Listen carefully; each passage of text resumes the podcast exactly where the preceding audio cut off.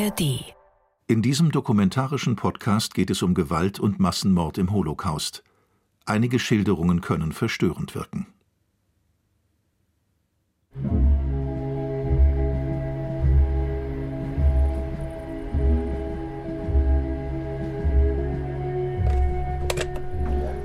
So, es geht weiter auf Rolle, Filmrolle 13. Dieses Tonband 9. Okay. Ja. Gut, möchtest du mir sagen, wie du heißt und woher du kommst? Im Jahr 1980 reist der Bremer Filmemacher Karl Fruchtmann nach Israel, um dort Überlebende des Holocaust zu finden und mit ihnen zu sprechen. Ich entband ein Kind, ein Mädchen. Nächsten Tag früh war Mengele da und gab den Auftrag, man muss dieser Frau die Brust abbinden. Ich will sehen, wie lang ein Säugling ohne Nahrung leben kann. Aus Gesprächen mit 60 Zeitzeugen entsteht ein Dokumentarfilm von vier Stunden Länge. 1981 wird Zeugen, Aussagen zum Mord an einem Volk, ein einziges Mal im deutschen Fernsehen gezeigt. Welche Lager und andere Städten des Schreckens bist du durchgegangen? Als ganz junges Mädchen kam ich zuerst einmal nach Theresienstadt und dann Auschwitz, von Auschwitz nach Hamburg, von Hamburg nach Ravensbrück, zurück nach Auschwitz. Mit seinen Aufnahmen und Gesprächen will er den Massenmord an den europäischen Juden anhand einzelner Erfahrungsberichte dokumentieren. Für Karl Fruchtmann ist der Film damals auch eine Beweisführung über Orte, Zahlen und Fakten, ein Beleg für die systematische Vernichtung eines Volkes. Die vollständigen Gespräche bleiben weitestgehend unveröffentlicht, die Einzelschicksale nicht erzählt. Karl Fruchtmanns Zeugen verschwinden in den Archiven von Radio Bremen. Und kannst du versuchen, mir einen Traum zu erzählen? Ich werde versuchen, über das, was an mir, was ich mitgemacht habe, was äh, geschehen ist, zu erzählen. Ruth Elias, geborene Huppert, wird 1922 im böhmischen Ostrau geboren. Als junge Frau kommt sie in das Ghetto Theresienstadt und von dort, schwanger, in das sogenannte Familienlager Auschwitz. Immer wieder entkommt sie durch Glück und Geschick dem Tod. Josef Mengele interessiert sich besonders für ihre Schwangerschaft und ihr ungeborenes Kind. Dies ist die Geschichte ihres Überlebens.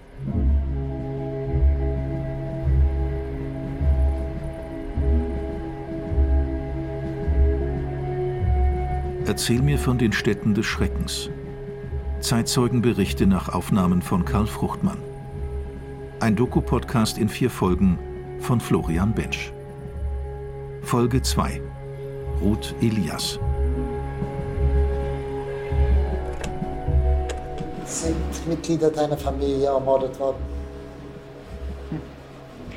Ich bin die einzige Überlebende. Niemand ist zurückgegangen. Musst du oft an sie denken, Ruth? Ich werde gezwungen, an meine Familie zu denken. In ihrem Buch Die Hoffnung erhielt mich am Leben, geschrieben zehn Jahre nach diesem Gespräch, berichtet Ruth von ihrer Kindheit in der damaligen Tschechoslowakei. Vom ersten Klavierunterricht, vom ersten Tragen des Judensterns. Dann kommt der 14. März 1939, der Einmarsch der Wehrmacht. Mein Vater kaufte für sehr viel Geld falsche Papiere, wo das Je für Jude weggelassen wurde. Wir flüchteten auf ein kleines Dorf, hatten ein normales Leben, sagen wir bis Anfang 1942. Wir wurden angezeigt und in Transport nach Theresienstadt transportiert. Ghetto Theresienstadt. Nach Theresienstadt kommen etwa 140.000 Häftlinge. Über 30.000 von ihnen sterben noch im Ghetto.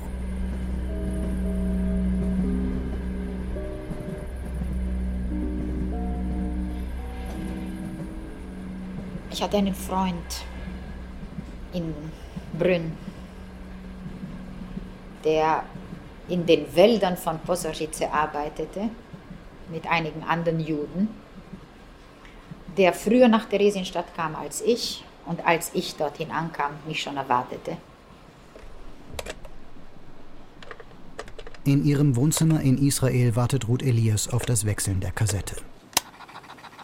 Auch Karl Fruchtmann wurde von den Nationalsozialisten inhaftiert. Zwischen 1936 und 1937 wird er als politischer Häftling in den Konzentrationslagern Sachsenburg und Dachau festgehalten. Unter dem Versprechen, Deutschland umgehend zu verlassen, geht er noch vor Ausbruch des Krieges ins Exil nach Tel Aviv. Ende der 50er Jahre kehrt er zurück. Zwölf Minuten 20 Minuten. Äh, schon in Gefahr, ja. Ruth Elias sitzt vor einer weißen Wand, die Augen zu Boden gerichtet, die Stirn gerunzelt, die Erinnerungen sehr klar. Ich war fünf Tage in Theresienstadt, bekam hohes Fieber, eine Angina,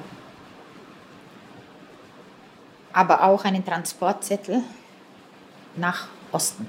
Osttransport, das bedeutete Vernichtungslager.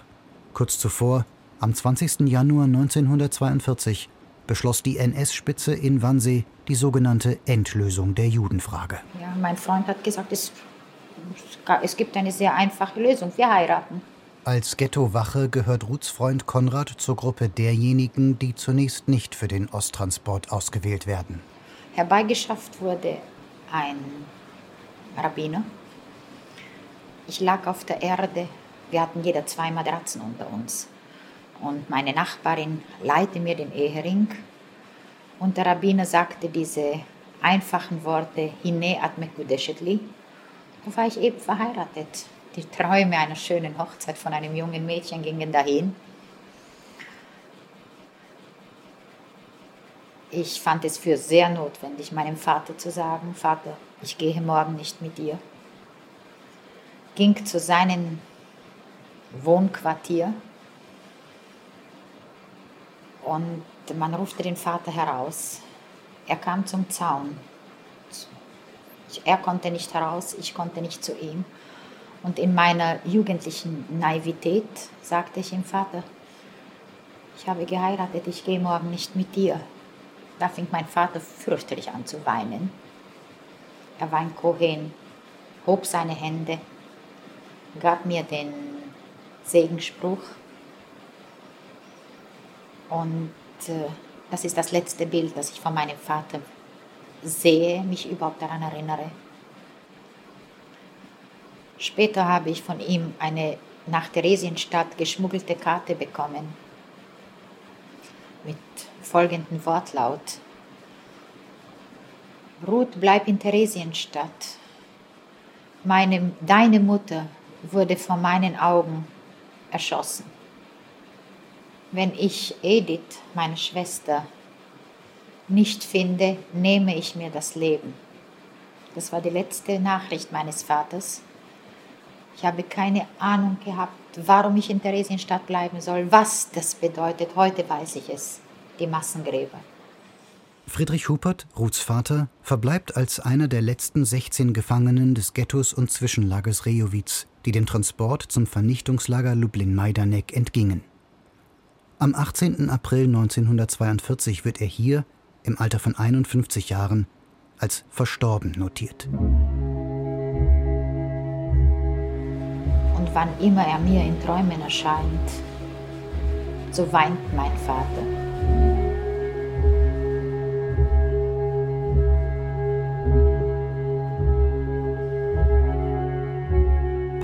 Paare, beschreibt Ruth in ihrem Buch, müssen sich in Theresienstadt Räume schaffen.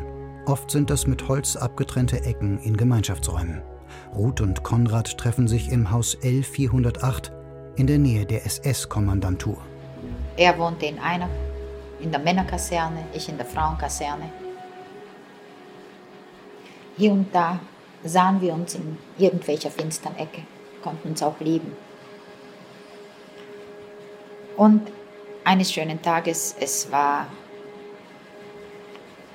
gegen Ende von 43, nachdem ich beinahe eineinhalb Jahre in Theresienstadt war, sehe ich, ich bin schwanger. Schwangere Frauen und junge Kinder werden oft direkt deportiert zur Vernichtung. Ich ging von einem Arzt zum anderen. Ich bat, bat die Ärzte, mir ein Abort zu machen. Es war ein Verbot da. Niemand konnte das Abort machen oder wollte es machen. Und in den, ich war im zweiten oder dritten Monat Schwangerschaft, bekam ich wieder einen Transportzettel, diesmal mit meinem Mann nach Osten. Es kamen schon hier und da Nachrichten durch von Konzentrationslagern, aber ich war jung und äh, eigentlich wir glaubten das nicht. Wir, glaub, wir, wir haben die Gedanken an irgendetwas Schreckliches, da wir selbst in einem Elend drin waren, haben wir die Gedanken von uns abgewiesen, glaube ich. Äh, ich ging nach Auschwitz.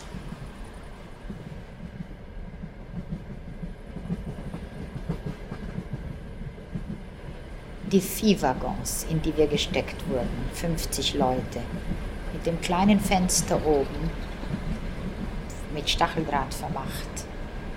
In unserem Viehwaggon bekamen wir zwei Eimer. Einer war ein WC und der andere war mit für Wasser. Das Wasser war sofort weg. Und wenn dieser Eimer voll wurde, da schütteten wir ihn eben durch die Öffnung hinaus. Wie wir dort geschlafen haben, die zwei Nächte, ein Teil stand, der andere Teil lag. Der fürchterliche wie soll ich sagen, die fürchterliche Luft von diesem Eimer, der immer wieder entleert worden äh, wurde, der entleert worden musste, war schrecklich. Wir kamen am Abend nach Auschwitz an. Da wussten wir noch aber absolut nicht, was Auschwitz ist. Die Tür wurde aufgerissen, geschrien wurde, heraus, heraus, Hundegebell, deutsche Uniformen, da fragte ich einen, sag, wo sind wir? Da sagte er mir Auschwitz, was immer noch für mich nichts bedeutete. Männer von Frauen wurden geteilt. 24. Dezember, es war Weihnachten. Und wir kamen in einen riesen Raum und von der Decke hinunter waren Tuschen. Und heute weiß ich, wir hatten das Riesenglück, dass aus diesen Duschen damals eiskaltes Wasser und nicht Zyklongas kam. Wir mussten uns waschen. Wir bekamen hauchdünne Kleider, Holzschuhe, keine Unterwäsche. Und wir kamen in das sogenannte Familienlager. Auschwitz Sektion B2b, das Theresienstadt Familienlager, eingerichtet zu Propagandazwecken. Heute wird davon ausgegangen, dass B2B nur existierte, damit die Nationalsozialisten Fotos von Familien und spielenden Kindern in den Lagern vorzeigen konnten. Deswegen ließ man ihnen die Haare auf dem Kopf. Von den über 17.500 ins Lager B2B gebrachten Gefangenen überleben etwa 1.200. Eine von ihnen Ruth Elias. Waschraum gemeinsam Männer Frauen. Toiletten gemeinsam Männer Frauen. Essen, schwarzer Kaffee in der Früh, eine dünne Suppe, wenn wir Glück hatten, war dort Gemüse drinnen, Mittag. Am Abend Kaffee, zwei Scheiben, drei Scheiben Brot. Und wieder, falls wir Glück hatten, war Margarine oder Marmelade da. Arbeiten. Steine wurden getragen, von einem Haufen zum anderen und nächsten Tag von dem anderen zurück auf den ersten Haufen. Warum? Man wollte uns auch äh, zermürben, geistig zermürben, denn die Arbeit hatte absolut keinen Zweck. In der Früh aufgestanden, Appell, zu Fünfereien aufgestellt und unsere, uns wurden, als wir in Auschwitz ankamen, Nummern tätowiert und wenn man uns fragte, gab es keine Namen, wir waren Nummern. Unsere Personalität haben wir auch verloren. Ruth ist jetzt Nummer 73643. Hast du damals schon gewusst, dass Auschwitz vergast wird? Es kamen damals schon äh, äh, Rumors, äh, Gerüchte zu den Ohren, denn es waren Dienste, Reparaturdienste, elektrische, die in unser Lager hereinkamen und uns davon erzählten. Es war außerdem ein ganz komischer Geruch, den wir nicht definieren konnten, lag über Auschwitz. Und wieder, wir haben davon gewusst, würde ich sagen, aber wir haben es nicht geglaubt. Diesen Geruch beschreiben viele der Überlebenden. Auch die Befreier der Roten Armee notierten im Januar 1945 einen, Zitat, speziellen Geruch, der sich über dem ganzen Lager ausbreitete. Der Geruch aus den Krematorien. Viele Leute haben, sind, äh, wir waren umgeben von elektrischen Stacheldraht mit Projektoren oben. Ein Entrinnen gab es nicht, aber wer sich das Leben nehmen wollte, ging ganz einfach an den elektrisch geladenen Zaun. Ein schneller, rascher Tod. In den Zaun gehen oder an den Draht gehen wird unter den Häftlingen zu einer gebräuchlichen Redewendung für den Suizid. Dieser, wie Ruth ihn nennt, rasche Tod dauert zwischen zwei und 15 Minuten. Es gab sehr viele, die diesen Tod vorzogen.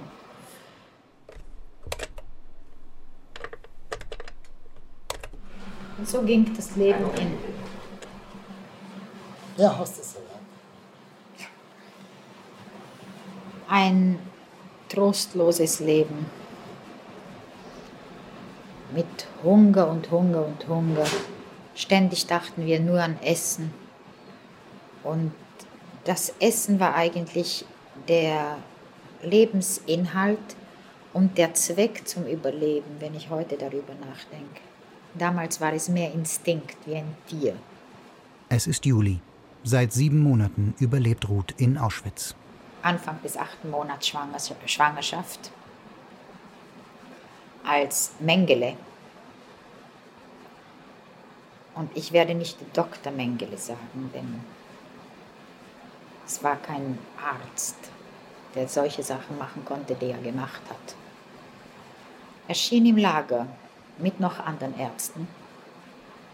Wir mussten uns nackt ausziehen und an ihm vorbei defilieren. Wie gesagt, war ich im achten Monat.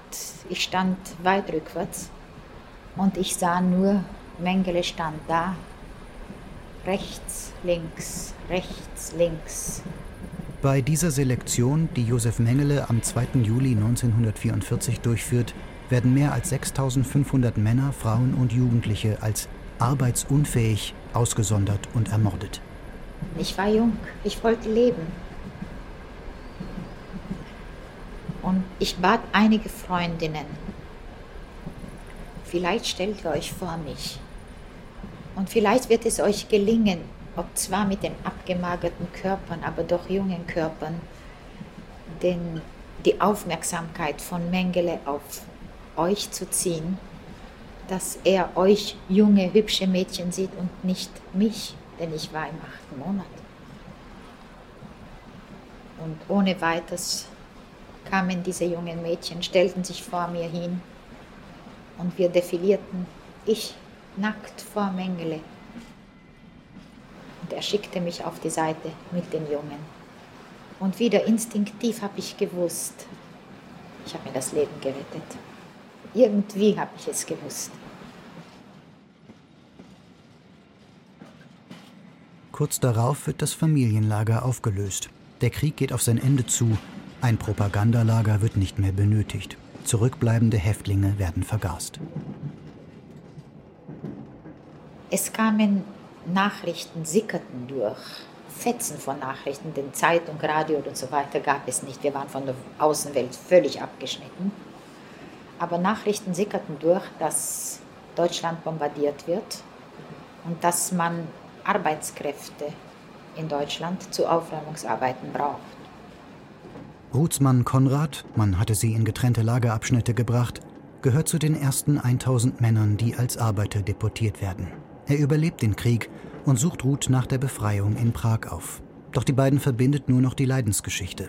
Sie schreiben sich noch einige Briefe, treffen sich aber nicht wieder. In ihrem Buch fragt sich Ruth, hatte man mir denn wirklich alle Gefühle genommen? Eines schönen Tages wurden wir in Baracken gesperrt und alle die, die im September ankamen, wurden auf Lastwagen aufgeladen, ins Nebenlager gebracht und gegen Mitternacht hörten wir plötzlich unsere Hatikwa singen. Hatikwa, die israelische Nationalhymne, vorher jüdische Nationalhymne. Und wir wussten, dieser Transport geht ins Gas.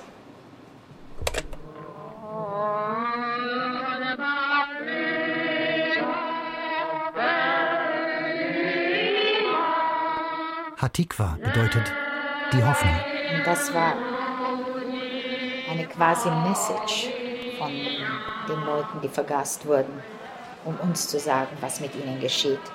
Wir erfuhren später von anderen, dass sie nackt ausgezogen auf Lastwagen aufgeladen wurden und wegfuhren. Und wie gesagt, wir haben gewusst, wir wollten nicht wissen, aber langsam kam immer die Bewahrheitung dieses Nichtglaubens kam uns immer wieder näher und wir mussten dann schließlich und endlich daran glauben. Am 14. Juli wird die hochschwangere Ruth zusammen mit 2000 weiteren Frauen in Viehwaggons gezwängt. Man sagt ihnen nicht, wohin es geht.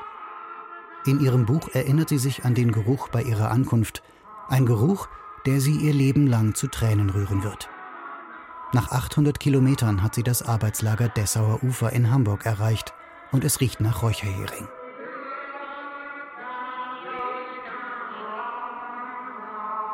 Jeder bekam eine Schaufel ich auch. Und wir schaufelten den Schutt auf einen Haufen. Aufräumungsarbeiten. Am Abend todmüde nach Hause, nächsten Tag früh wieder hinaus. Drei Tage war ich in Hamburg, als ein Arzt kam und unsere Blockälteste fragte, sind Kranke am Block? Und diese Blockälteste, Lisa, Kranke nicht, aber zwei schwangere Frauen. Bis zu dieser Zeit habe ich nicht gewusst, dass wir zwei sind. Sofort wurden wir separiert. Es ist die 31-jährige tschechische Jüdin Bertha Reich, mit der Ruth unwissentlich jede Station auf ihrer Reise geteilt hatte. Die schwangeren Frauen, sie geben sich jetzt als Schwestern aus, werden von der Arbeitergruppe getrennt und sollen zunächst ins Frauenlager Ravensbrück bei Brandenburg, und dann in ein Entbindungslager weitergeschickt werden. Ich ging zur Lagerältesten und habe gesagt, meine Schwester hat Schmerzen bekommen und sie, wir sollen mit dem Transport weg. Wie kann sie weglaufen? Wie können wir, wie können wir weg mit dem Transport? Sie wird doch diese Nacht entbinden. Und habe quasi an ihr menschliches Gefühl appelliert, ohne zu wissen, was ich tue. Vor den SS-Frauen, erzählt Ruth, fürchtete sie sich wegen deren Brutalität mehr als vor den SS-Männern. Sie seien sadistische Furien gewesen.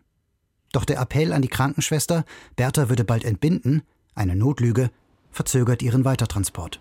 So rettet Ruth beiden Frauen das Leben. Nächsten Tag kam der Arzt, untersuchte Bertha und hat gesagt, keine Spur von einer Entbindung. Und wir wurden diesen schwangeren Frauen zu unserem Glück als Einzeltransport nachgeschickt. Die anderen Frauen aus dem Hamburger Arbeitslager werden nicht in das nächstgelegene Entbindungslager transportiert, sondern nach Auschwitz und dort sofort ermordet.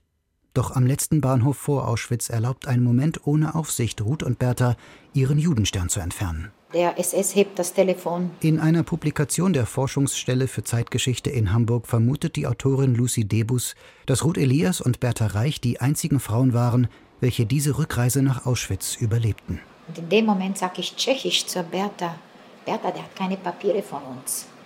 Ich sage nicht, ich bin Jüdin. Sie lassen sich auf die Toilette führen. Wir hatten einen roten Winkel und drüber einen gelben Winkel. Der gelbe bedeutete Jude. Und wir gaben uns den gelben Winkel, haben wir uns abgetrennt. Im Archiv der Mahn- und Gedenkstätte Ravensbrück existiert eine Karteikarte von diesem Tag.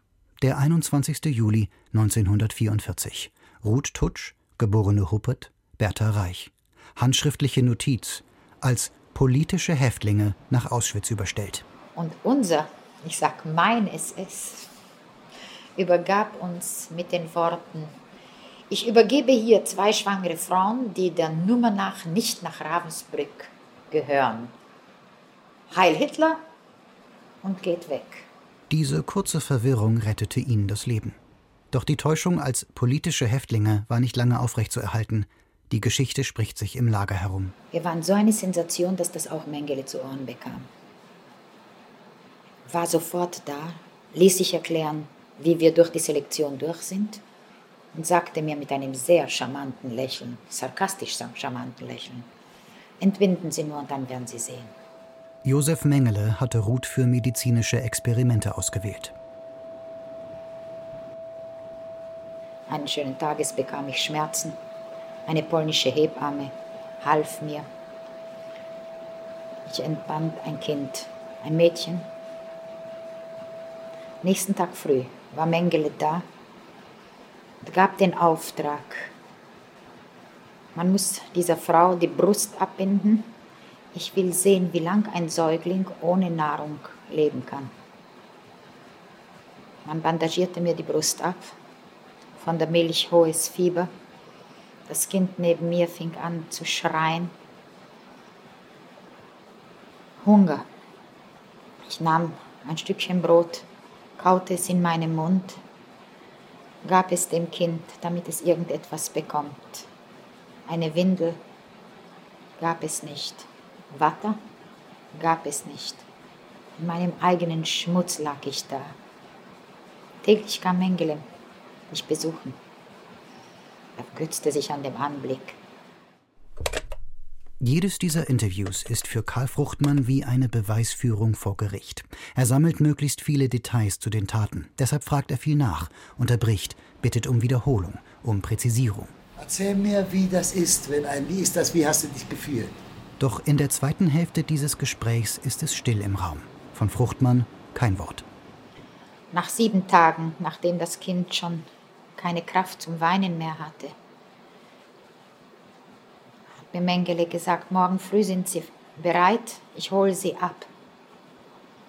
Ich habe gewusst, das ist mein letzter Tag, der letzte Tag meines, des Lebens meines Kindes. Ich wollte nicht mehr leben, ich hatte schon keine Resistenz mehr. Aber irgendwo wollte ich doch leben. Ich bekam, ich fing an fürchterlich zu weinen. Kam eine Ärztin zu mir, fragte mich, warum ich weine. Ich erzählte ihr. Sie gesagt, ich muss dir helfen. Um 9 Uhr löschten die Lichter aus. Da kam diese Ärztin. Sie lebt heute hier in Israel. Mit einer Spritze und sagte mir, gib das deinem Kind. Fragte sie, was ist das? Sagt sie Morphium. Die Ärztin heißt Dr. Marka Steinberg, später Bleier, selbst Inhaftierte in Auschwitz. Die Morphiumspritzen hatte sie gestohlen. Sie wurde meine Lagermutter und ich ihre Lagertochter, schreibt Ruth Elias später. Sie treffen sich nach der Befreiung in Prag und in Israel und bleiben enge Freunde bis zu Markas Tod im Jahr 1995. Wie kann ich der Mörder meines eigenen Kindes sein? Wie kann ich meinem Kind Morphium geben? Hat sie gesagt, ich habe einen Eid geleistet, den Eid des Hippokrates. Und ich muss dein junges Leben retten. Schau dir dein Kind an, das ist nicht, das ist nicht lebensfähig. Ich wollte es nicht tun und sie redete in mich herein. Ich weiß nicht wie lange und redete, redete, bis ich es tat. Ich habe mein eigenes Kind ermordet. Das Kind starb neben mir. Es hat noch eine Weile gedauert und bis heute höre ich seine letzten Atemzüge. Kaum geatmet, aber geröchelt. In der Nacht wurden immer Leichen eingesammelt. Die Leiche meines Babys wurde mitgenommen. In der Früh stand ich da, bereit mit Mengele zu gehen. Mengele fragte mich, wo ist das Kind? Wie heute Nacht gestorben. Er wollte die Leiche sehen. Aber diese kleine Kinderleiche im Haufen von den vielen Leichen zu finden, war sogar für ihn unmöglich. Er kam zu mir zurück, gesagt, da hast du Glück gehabt. Nicht Glück, da hast du Schwein gehabt, hat er gesagt. Mit dem nächsten Transport verlässt du Auschwitz. Sie konnte ihrem Kind keinen Namen geben. Mir war alles eins, was mit mir geschieht. Wegen ihrer verhältnismäßig guten körperlichen Verfassung wird sie wieder zur Arbeit in einem Außenlager eingeteilt. Nach circa 14 Tagen, Bertha musste, musste dasselbe tun wie ich, verließen wir beide Auschwitz. Zermürbt, ohne Lebenswillen. Das Einzige, was mich am Leben gehalten hat, war nur, vielleicht werde ich meine Familie sehen. Bis Herbst 1944 werden etwa 1200 Frauen in das neu errichtete KZ Außenlager Taucher gebracht, um täglich zwölf Stunden Schwerstarbeit zu entrichten. Wir kamen nach Taucher bei Leipzig, haben die sogenannte Panzerfaust in einer Fabrik erzeugt, in den Hassackwerken. Auf Ruths Einweisungspapieren steht zunächst das Wort Jüdin. Doch dieses ist durchgestrichen und ersetzt mit der faktisch inkorrekten Notiz Mischling ersten Grades, Mutter Aria. In ihrem Buch beschreibt Ruth die Zeit in Taucher als verhältnismäßig zivilisiert. Als deutsch-tschechische Übersetzerin hatte sie Wohlwollen unter der Lagerführung. Am 14. April 1945 werden die meisten der Taucherfrauen zum Todesmarsch Richtung Teplitz gezwungen. Doch Ruth und Bertha sind unter den 80 Frauen, die zurückbleiben dürfen. Unser einziger Wunsch war nach Hause. Konnte es sein, schreibt Ruth später. Den Abzug der Wachen hatten sie erst gar nicht bemerkt. Konnte es sein, dass wir so ganz ohne Aufsehen ohne irgendeine Verlautbarung endlich frei waren? Die Häftlinge gehen zum Eingangstor ihres Lagers und machen es einfach auf. Dort würden wir, liefen wir davon zu den Amerikanern. Amerikanische Soldaten sammeln die Fliehenden auf. Ruths Flucht aus der Gefangenschaft endet mit einem Ruf auf Englisch. Stop!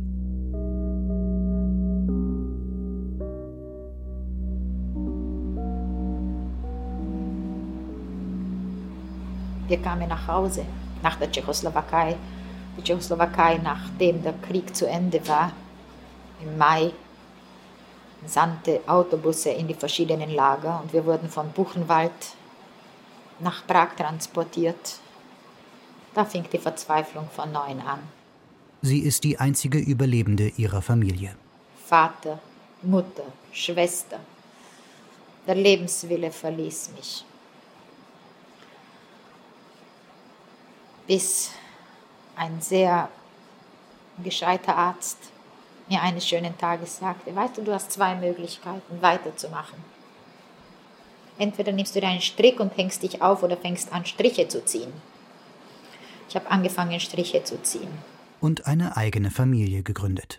Mit ihrem Mann und ihren Söhnen beginnt Ruth Elias ein neues Leben in Israel und lebt dort bis zu ihrem Tod im hohen Alter von 86 Jahren. Ich habe zwei Söhne, da habe Wurzeln geschlagen für hoffentlich ein ruhiges Leben. Aber das Ruhige ist nicht da. Wir führen unsere Kriege wegen der Existenz. Wir wollen leben. Wir wollen nichts anderes als leben.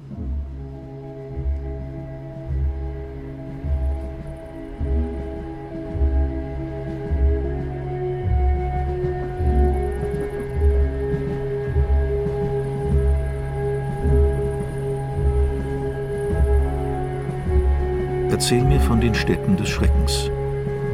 Zeitzeugenberichte nach Aufnahmen von Karl Fruchtmann. Ein Doku-Podcast in vier Folgen von Florian Bensch. Es sprachen Holger Postler und der Autor. Ton und Technik Eva Garte. Regie Florian Bensch. Redaktion Tobias Nagorny. Produktion Radio Bremen 2023.